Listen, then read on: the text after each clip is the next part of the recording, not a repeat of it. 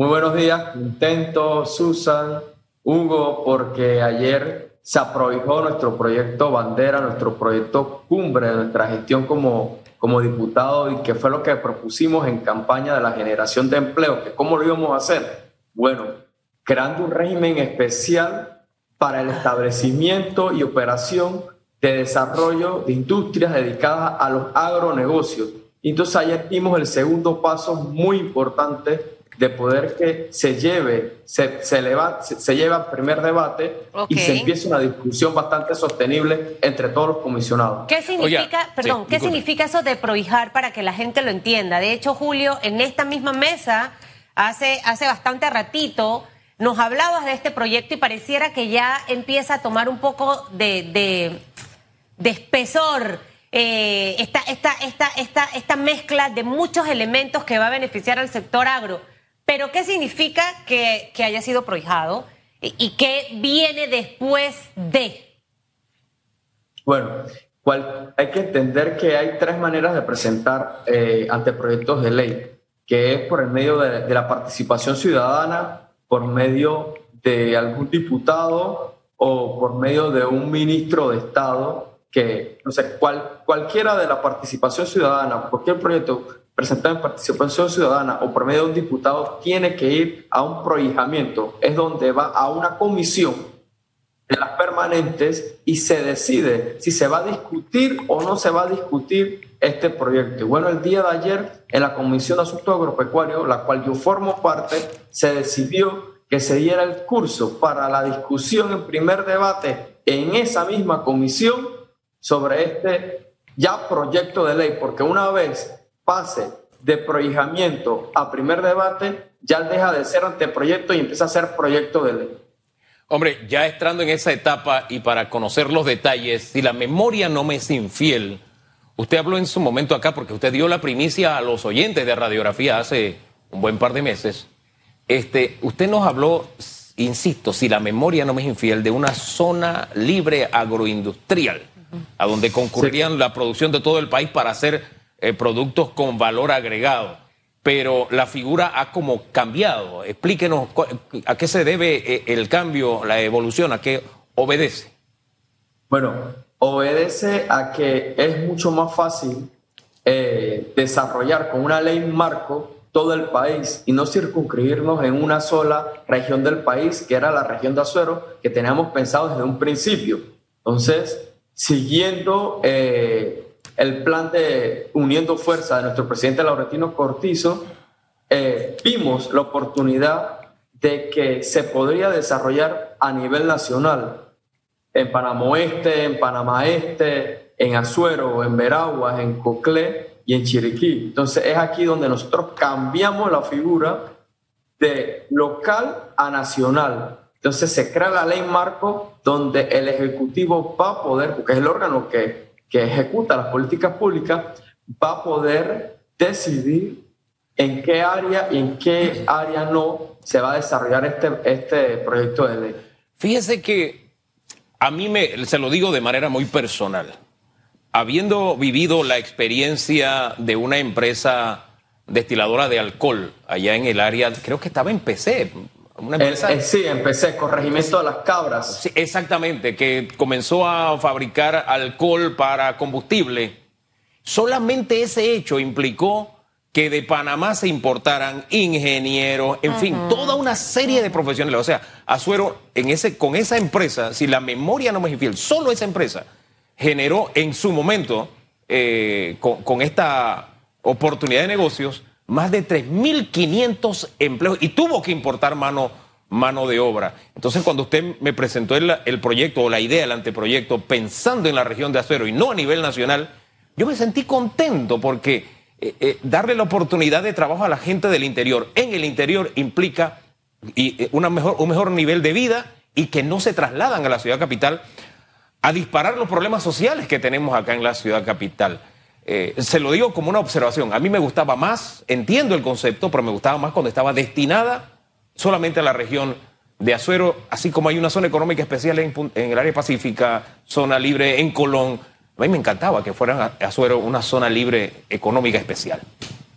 Sí, esto, bueno, se tiene pensado, Hugo, eh, seguir con la idea de que PC, el distrito de PC, sea el epicentro de la agroindustria para la región de Azuero, específicamente donde se encuentran las hectáreas de esa empresa que, que hoy en día abandonó, no en su totalidad, ya se ha dado eh, inversiones muy considerables del sector privado en esa misma zona donde se tiene pensado construir invernaderos. Esto quiere decir que es ambiente controlado, es la palabra científica correcta para desarrollar cítricos, para desarrollar frutas, el aguacate, la guanábana, una serie de frutas que, que va a generar empleo dentro de la zona. Se tiene estimado que en todo el arco seco, o sea, Herrera, Los Santos y Coclé, se puedan construir de aquí a ocho años 20 mil hectáreas de invernadero o ambiente controlado. Si usted considera, hace las consideraciones que por cada hectárea puede lograr tener tres empleados, va a ser una cantidad de empleo increíble dentro de la zona. Y solamente hablando eh, eh, eh, en el proceso de, la siembra y de la cosecha, porque hay que ver el proceso de, del industrializado, del empaquetado, los empleos que se van a poder generar de allí. Ahora, escuchándote, me trasladé a Potrerillos, mi querido Julio. Eh, un área donde, donde veías la producción, por ejemplo, de naranja, eh, y esto representaba no solamente para ese sector, sino para la provincia entera, Chiriquí, eh, una gran inyección económica por la cantidad de plazas de trabajo. Al pasar del tiempo, hemos ido perdiendo precisamente esto. Ocurría lo mismo en el área bananera. Y escuchándote, me gustaría entender si este anteproyecto de ley, que espero que a esto sí le metan la velocidad a los diputados, eh, con este proyecto se beneficia todo el territorio nacional y si estos proyectos van a, van a ser encaminados hacia, los, hacia las provincias, pero ¿quién los gestionará? O sea, ¿cómo, cómo viene luego ese, ese puesto en marcha de este proyecto de ser aprobado por la Asamblea? Y si ustedes hasta este momento han medido ese impacto económico, a lo mejor no con números tan exactos, pero el impacto económico que puede dejar. Varias preguntas para que me las respondas con una sola respuesta. Bueno, eh, con, la, con la primera pregunta tuya, Susan, va a depender cómo el órgano ejecutivo ejecuta la, la, política pública. En el plan de gobierno de nuestro presidente, Laurentino Cortizo, habla claro y específico donde se quiere desarrollar el área de Azuero, el área de Coclé, de Panamá Oeste y Panamá Este a través de los agroparques, agronegocios o los llamados clusters. Entonces, hay que ver cómo ellos ejecutan esa política pública. Obviamente, lo, ideal sería que a nivel nacional se pueda eh, realizar este proyecto. Y número dos, el impacto económico es incalculable. solamente podemos calcular lo que, lo que tenemos en nuestras manos, lo que sabemos, que es que por cada hectárea de invernadero genera tres empleos de aproximadamente unos 700 dólares, de 700 a 800 dólares, y eso cuando tú lo multiplicas por 20 mil durante, ocho, durante el resto de los ocho años que siguen, eh, te va a dar la cantidad de empleo y si lo multiplicas por el salario, te va a dar la cantidad de inyección económica directa a estos pueblos. Entonces, de ahí tienes que sacar también que, esta inyección económica beneficia a los fonderos, a los restauranteros, al taxista, eh, al que maneja el bus o la chiva, como decimos, como decimos nosotros, al barbero, a un sinnúmero de, de pequeñas empresas y microempresarios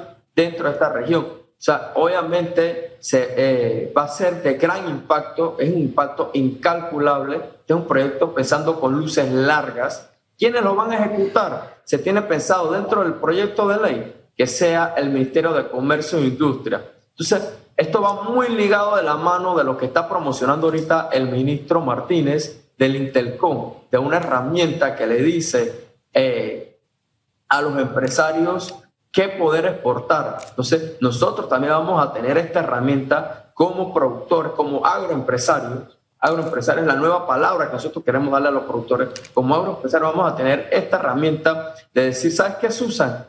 Eh, en esta zafra no voy a sembrar melón, voy a sembrar habichuela, voy a sembrar vaca. Mira que ahorita hay un, hay un aumento en el precio del jengibre y nadie en Panamá, muy poca gente en Panamá está sembrando jengibre. O sea, cuando tú vas a nuestros campos, la gente dice, tú tiras el jengibre en el patio trasero de lo que te sobró del té y como al mes te sale la plantita de jengibre, de una vez. Entonces, tenemos que dirigir nuestra estrategia comercial y que los agroempresarios entiendan que nosotros no tenemos que quedarnos en, en, la siembra del mismo producto, porque vamos a tener los mismos resultados. Si nosotros queremos resultados distintos, tenemos que cambiar cómo sembrar, cómo sembrar y qué sembrar. Hombre, por eso me, me, encantaba más el proyecto centrado en el interior. Podía, me encantaba que fuera en la región de Azuero.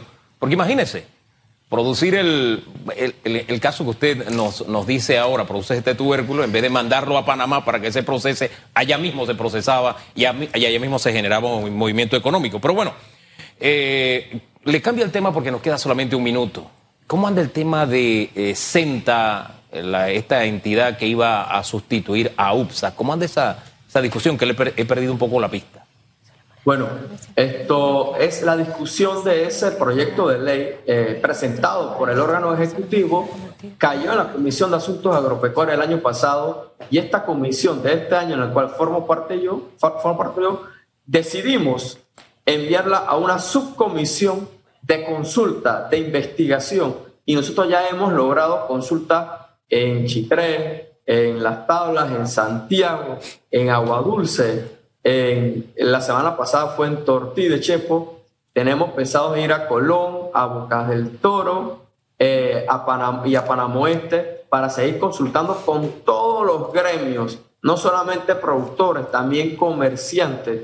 Y se ha dado un muy buen debate de lo que es lo que quiere la, el, el, productor. El productor quiere, una de las cosas que quiere es que la junta directiva sea más representada por el sector privado. Y, es un muy buen punto porque si cambia el gobierno, porque ahorita nosotros tenemos la facilidad y digo yo, la gracia de tener un presidente volcado al sector agropecuario, totalmente volcado. Y tenemos un director de la UPSA, que es el doctor Saucedo, preparado para administrar esa autoridad en específico y con el temple de poder decir a la gente si está mal no se puede exportar. Hombre, si eh, eh tiempo de cosecha no se puede eh, eh, importar. Ahora, el asunto ahí es tener una ley que sea permanente más allá del talante de quienes tengamos al frente. Bien por, por la filosofía de quienes están hoy, pero hay que estar preparados para cuando no estén ellos y algunos solo favorezcan y amplíen la autopista de la importación. Gracias, señor diputado, que tenga buen día.